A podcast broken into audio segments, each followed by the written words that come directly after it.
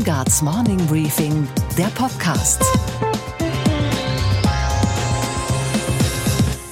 Einen schönen guten Morgen allerseits. Mein Name ist Gabor Steingart und wir starten jetzt gemeinsam in diesen neuen Tag. Heute ist Mittwoch, der 5. Juni. Liebe Frau Bundeskanzlerin Merkel, wir als Vertreter der Wirtschaft sind in Sorge. Wir sorgen uns um unser Land, um unsere Gesellschaft und um die Zukunft für unsere Unternehmen, Unternehmerinnen und Unternehmer. Es fällt uns schwer, in der Arbeit der Bundesregierung einen klaren wirtschaftspolitischen Kurs zu erkennen. Das hat gesessen im Beisein der Bundeskanzlerin. Sie saß in Reihe 1 direkt ihm gegenüber, legte der Präsident des Bundesverbandes der deutschen Industrie, Dieter Kempf, so richtig los. Was bisher nur in den Vorstandszimmer der deutschen Wirtschaft geschimpft und gegrummelt wurde, schaffte es jetzt beim Tag der deutschen Industrie auf die offene Bühne.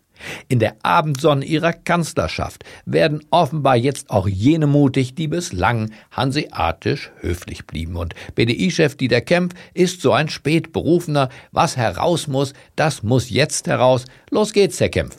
Von einer großen Koalition erwarten wir Antworten auf die großen Fragen unserer Zeit. Stattdessen erleben wir das mutlose Abarbeiten kleinteiliger Politikfelder. Die Koalition lassen Sie mich das so deutlich sagen, hat einen großen Teil des in sie gesetzten Vertrauens verspielt. Was der Mann ansonsten auf Lager hatte und wie die Kanzlerin auf ihn reagierte, dazu kommen wir gleich. Unsere Themen heute. Industriepräsident gegen Kanzlerin, die ausführliche Geschichte einer späten Feindschaft. Außerdem Richtungsdebatte bei CDU und SPD. Wie bitteschön soll man auf die Gefahr von rechts, von links und aus der grünen Mitte reagieren? Mit einer radikalen Kursänderung oder Augen auf und weiter wie bisher? Darüber habe ich mit der stellvertretenden CDU-Vorsitzenden und Ministerin Julia Klöckner gesprochen. Ist es wichtig, dass wir Politiker haben, die vielleicht jetzt mal einiges einstecken müssen, aber die sich nicht dieser populistischen Debatte hingeben? Und ich spreche mit unserer Börsenreporterin in New York über den neuesten Tick der Investoren, das Investment in fleischlose Lebensmittel. Und wir loben aus gutem Grund die Deutsche Bahn und wir kritisieren die offenbar untrennbare Beziehung der Deutschen zu ihrer Plastiktüte.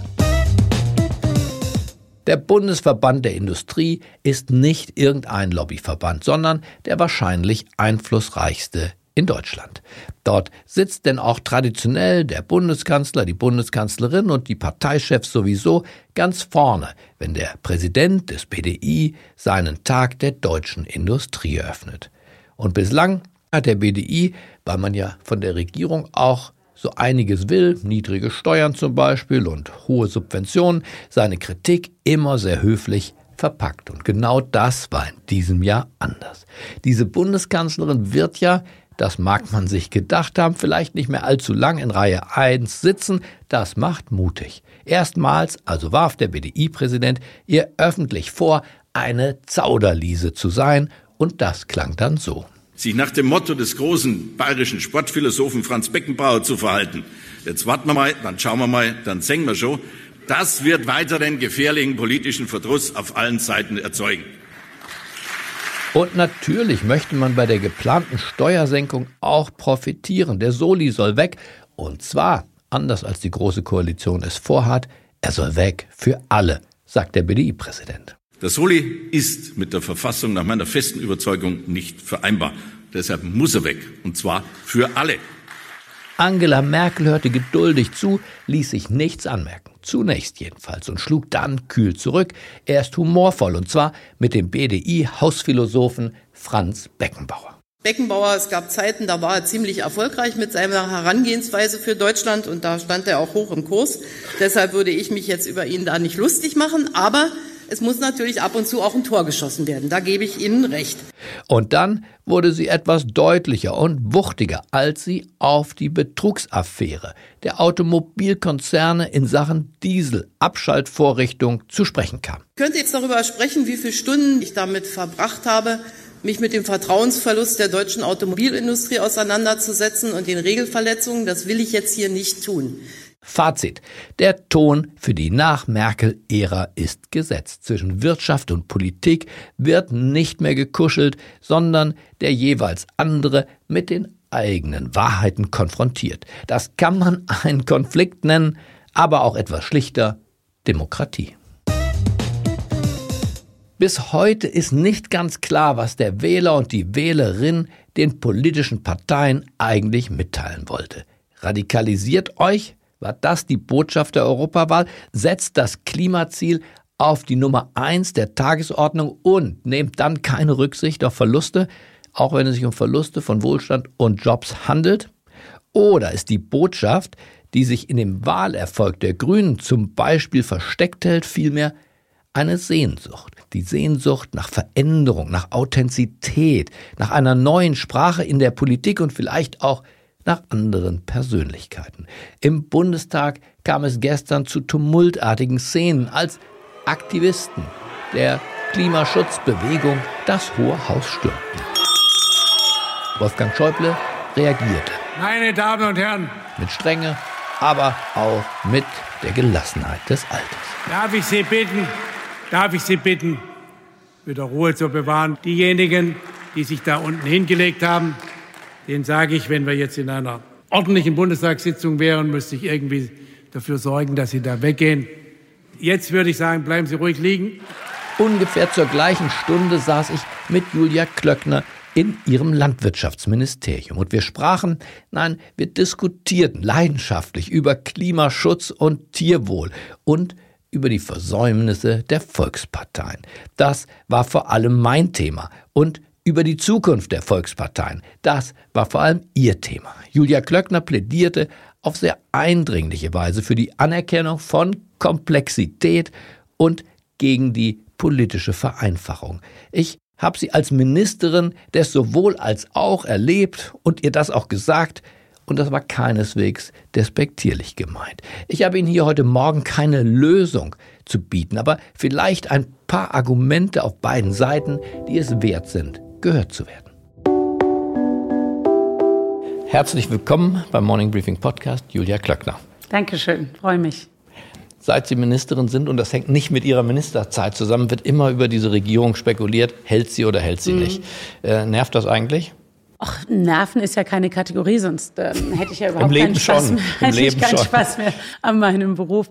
Also, ob die Koalition hält, hängt davon ab, ob die SPD sich sortiert, ob man wirklich weiß, wer der Ansprechpartner ist bei dreien, die jetzt vorne stehen, wer führt und ob die, dieses, dieses Trio Partei sich mit dem neuen Fraktionsvorsitz versteht, ob die in die gleiche Richtung gehen. Und Sie wollen nicht in eine Neuwahl gehen und sagen, hier stehen wir und können nicht anders. Ähm, man ist für vier Jahre gewählt, auch wenn man keine Wunschkonstellation und Koalitionen bekommt. Es gibt einen Koalitionsvertrag. Der hat uns alle Kraft abgerungen und jetzt haben wir ein Hausaufgabenheft.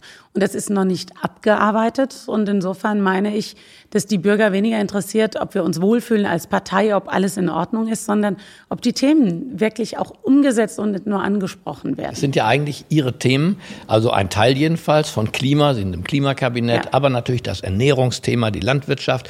Insofern meine Frage, es gibt zwei Möglichkeiten. Entweder fühlen Sie sich mitschuldig am Niedergang, ähm, äh, auch der CDU bei den Wahlen, oder sagen Sie im Gegenteil, passt mal auf, Freunde, äh, das ist genau der Weckruf, äh, den mhm. ihr noch nicht gehört habt, auch innerparteilich unsere Themen sind keine Nischenthemen. Absolut richtig. Es ist ein Weckruf für die, die glauben, man müsste nichts ändern und Gesellschaft bleibt statisch. Und es ist aber auch ein Weckruf gegen eine Vereinfachung und gegen eine Pauschalisierung und Radikalisierung in der Debatte, gerade mein Bereich. Es geht um Tierwohl. Es geht um Artenvielfalt. Es geht um Essen. Das sind sehr, sehr emotionale Themen. Mhm. Und der Mensch, der Verbraucher, ist ein ambivalentes Wesen.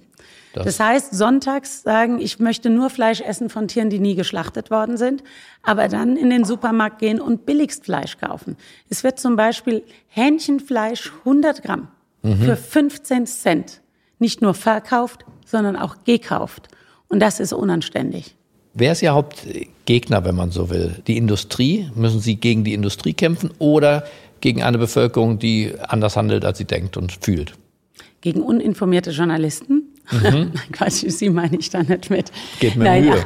Nein, ich denke nicht in Gegnerkategorien. Ich habe einen Auftrag, ich habe einen Dienst für das deutsche Volk. Und zum deutschen Volk gehören Unternehmer, die das Land am Laufen halten, weil sie Steuern zahlen. Ja, ein Gegner, Frau Ähm, Glöckner, jetzt werde ich ähm, deutlicher. Es ähm, sind nicht die Journalisten, denn die. Wahlen werden nicht von Journalisten erschienen. Die Bevölkerung möchte ganz erkennbar, folgt sie der Politik nicht, auch der Union nicht mit ihrer sowohl ja, als auch Politik. Nein, das, so würde ich das nicht sagen. Das ist, ist mir auch so, dann, dann spiele ich ja dieses Spiel gerade weiter mit und das führt uns überhaupt nicht weiter.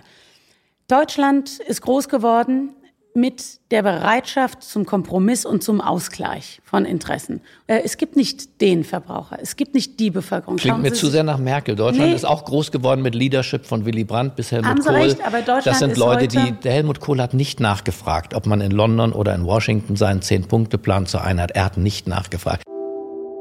Durch die Politik der sozialen Marktwirtschaft werden schon in wenigen Jahren aus Brandenburg, aus Mecklenburg-Vorpommern, aus Sachsen, aus Sachsen-Anhalt und aus Thüringen blühende Landschaften geworden sein. Der Willy Brandt hat nicht nachgefragt bei JFK. Unser Land braucht die Zusammenarbeit und Abstimmung mit dem Westen und die Verständigung mit dem Osten. Ich würde sagen, Deutschland ist groß geworden durch wirklich starke Ja. Entscheidungen. Aber wir haben auch heute ein anderes Europarecht als zu Willy Brandts Zeiten. Und ein Europarecht, auf das wir uns alle auch gemeinsam geeinigt haben. Wir sind heute in anderen Zeiten. Und insofern sage ich nochmal, das Thema Ausgleich. Schauen Sie doch mal Deutschland an nach der Europawahl.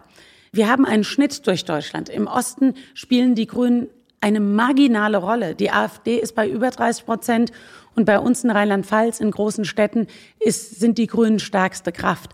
Also mit einer Antwort, die ähm, reflexhaft kommt, werden sie die Leute nicht erreichen. Aber mit es gewinnen Klarheit, überall genau diese äh, Menschen äh, gewinnen derzeit die Wahlen von Trump bis Macron, Leute, die sehr eindeutig sind, auch in Italien. Wir können das ja mögen oder nicht mögen, aber es gewinnen genau, Mhm. Okay, genau dieser Politikertypus. Ja, also Trump man kann das ist ja nicht mögen. eindeutig, aber- ist klar, hat 60 Millionen Follower. Mhm. Ich will aber nicht so sein wie Trump. Macron ist aber auch sehr eindeutig. Also Eindeutigkeit ist kein Wert an sich, sondern die Frage ist, was hält ein Land zusammen, auch in Zeiten, wo sie nicht die höchste Zustimmungsrate haben. Und ich bin fest davon überzeugt, für den Wirtschaftsstandort, Lebensstandort und Qualitätsstandort Deutschland ist es wichtig, dass wir Politiker haben, die vielleicht jetzt mal einiges einstecken müssen, aber die sich nicht dieser populistischen Debatte hingeben, den einen oder den anderen NGOs, die Unterschriftenlisten bringen und glauben, dass die Quantität von Unterschriften die Qualität des Arguments ersetzt.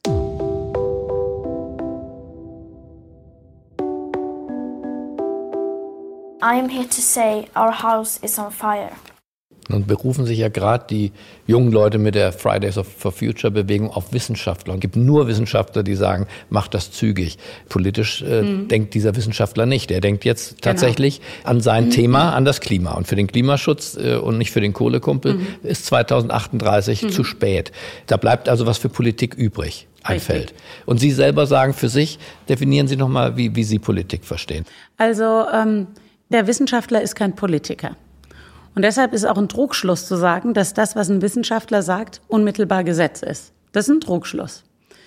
Aber Politik braucht Beratung und wissenschaftliche Grundlagen und Fakten und eine Basis, die Leitplanken geben und sind. Und dann müssen wir als Politiker, die nicht ein Thema monothematisch und ein absolutes Ziel setzen, wenn ich den Klimaschutz nur als absolutes Ziel setze, dann könnte ich auch sagen, ab morgen verbiete ich jegliche Flugbewegungen in Deutschland. Könnte man sagen, dass man, das ist jetzt mal ambitioniert. Das wäre eine Priorität. So, das wäre eine Priorität, aber die ziemlich dumm wäre. Es gibt aber eine Verschiebung und da sind wir auf der Metaebene bei der Klimapolitik.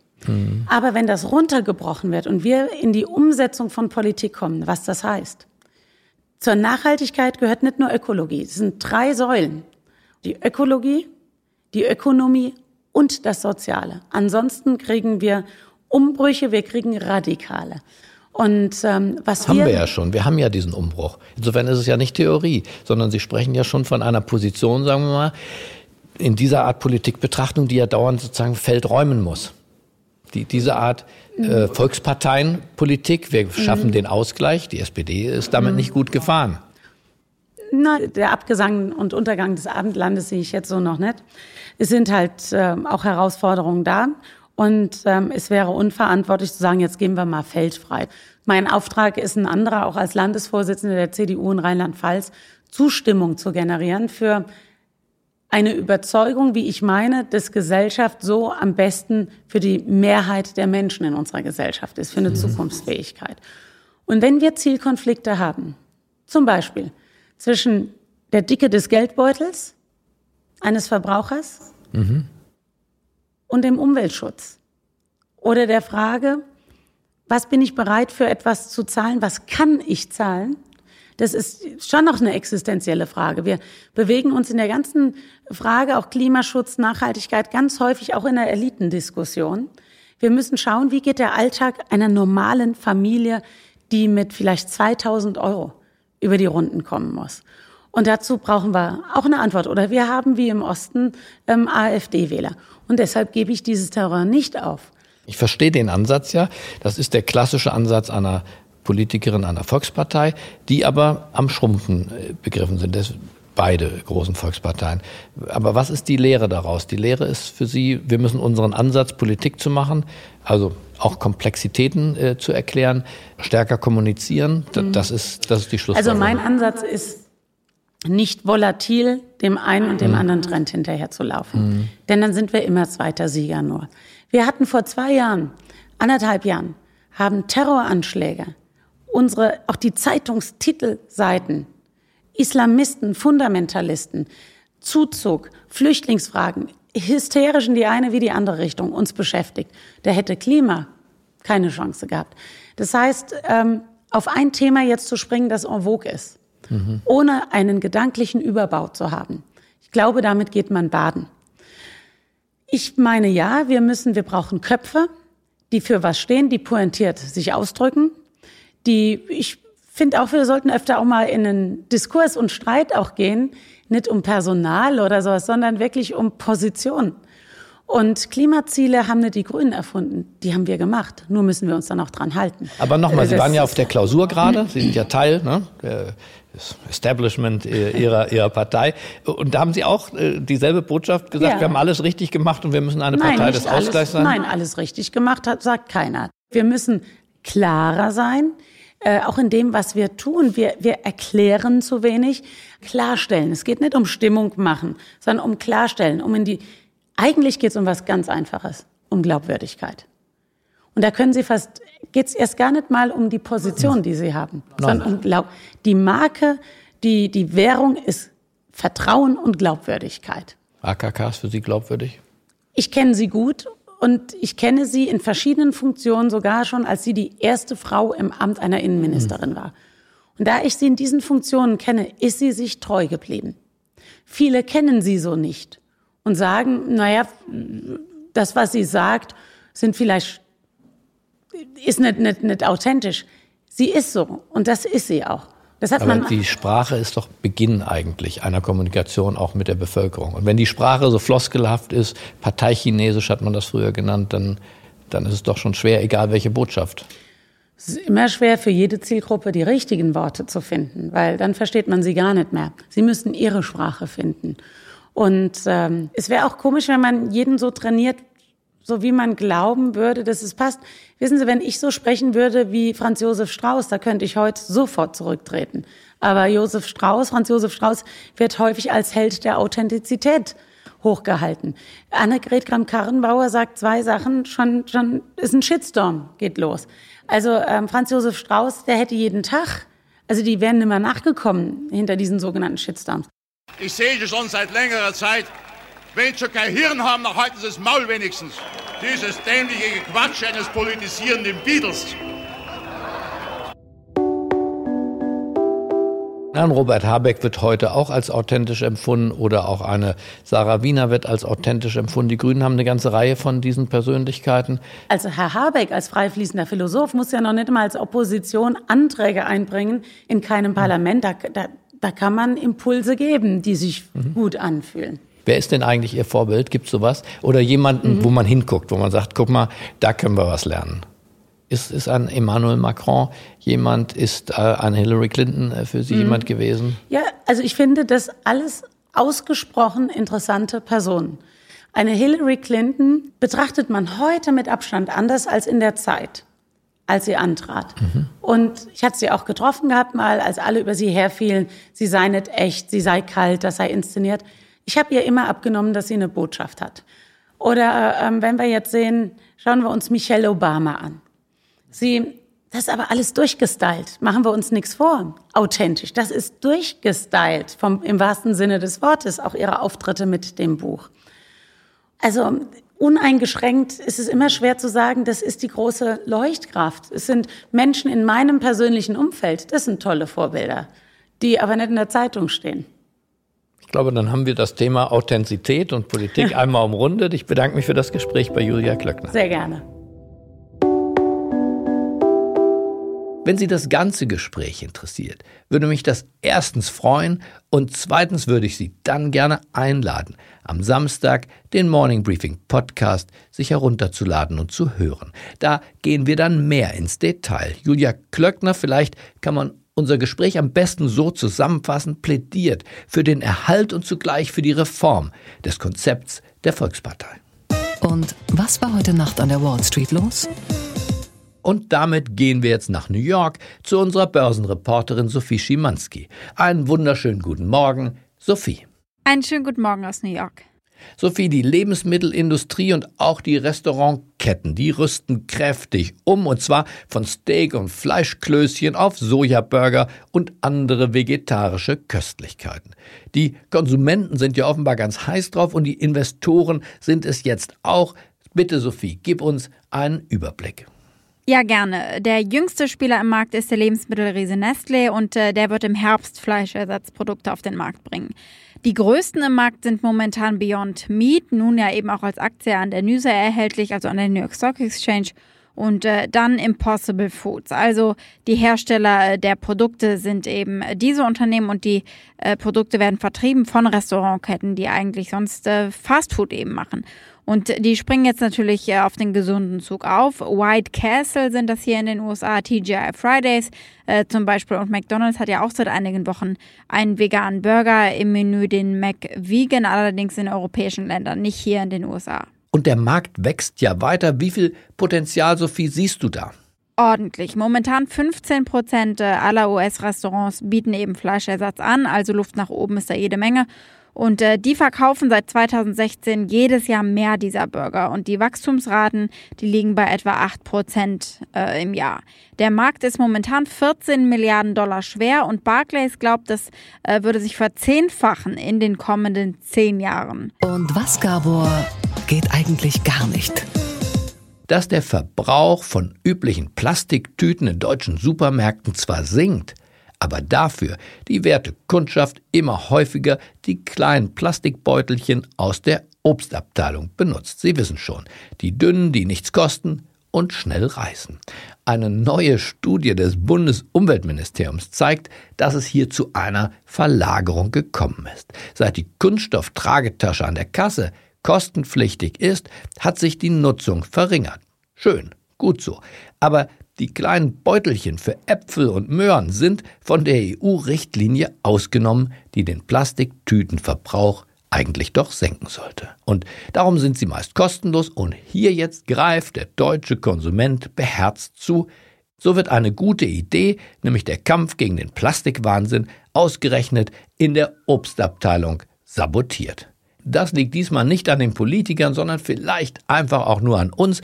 Erich Kästner hat es geahnt, die Dummheiten wechseln, aber die Dummheit bleibt. Okay, Gabor. Und was hat dich heute Morgen wirklich überrascht? Dass es gute Nachrichten gibt von der Deutschen Bahn. Fast 80 Prozent der Fernzüge waren pünktlich im Mai. Das heißt im Umkehrschluss zwar jeder fünfte ICE Intercity und Eurocity kam immer noch zu spät, aber nun wollen wir nicht kleinlich sein. Das ist trotzdem der beste Maiwert seit sieben Jahren. Und das heißt, der Zug ist doch noch nicht abgefahren für dieses Unternehmen. Und womöglich haben ja die vielen Stunden des Nachsitzens des Bahnchefs beim Verkehrsminister doch etwas bewirkt. Ihm zu Ehren hören wir jetzt die A cappella-Gruppe Wise Guys. Meine Damen und Herren, es ist Ihr Zugchef, der hier spricht. Ganz normal zu sprechen, beherrsche ich leider nicht. Thank you for traveling bis Deutsche Bahn.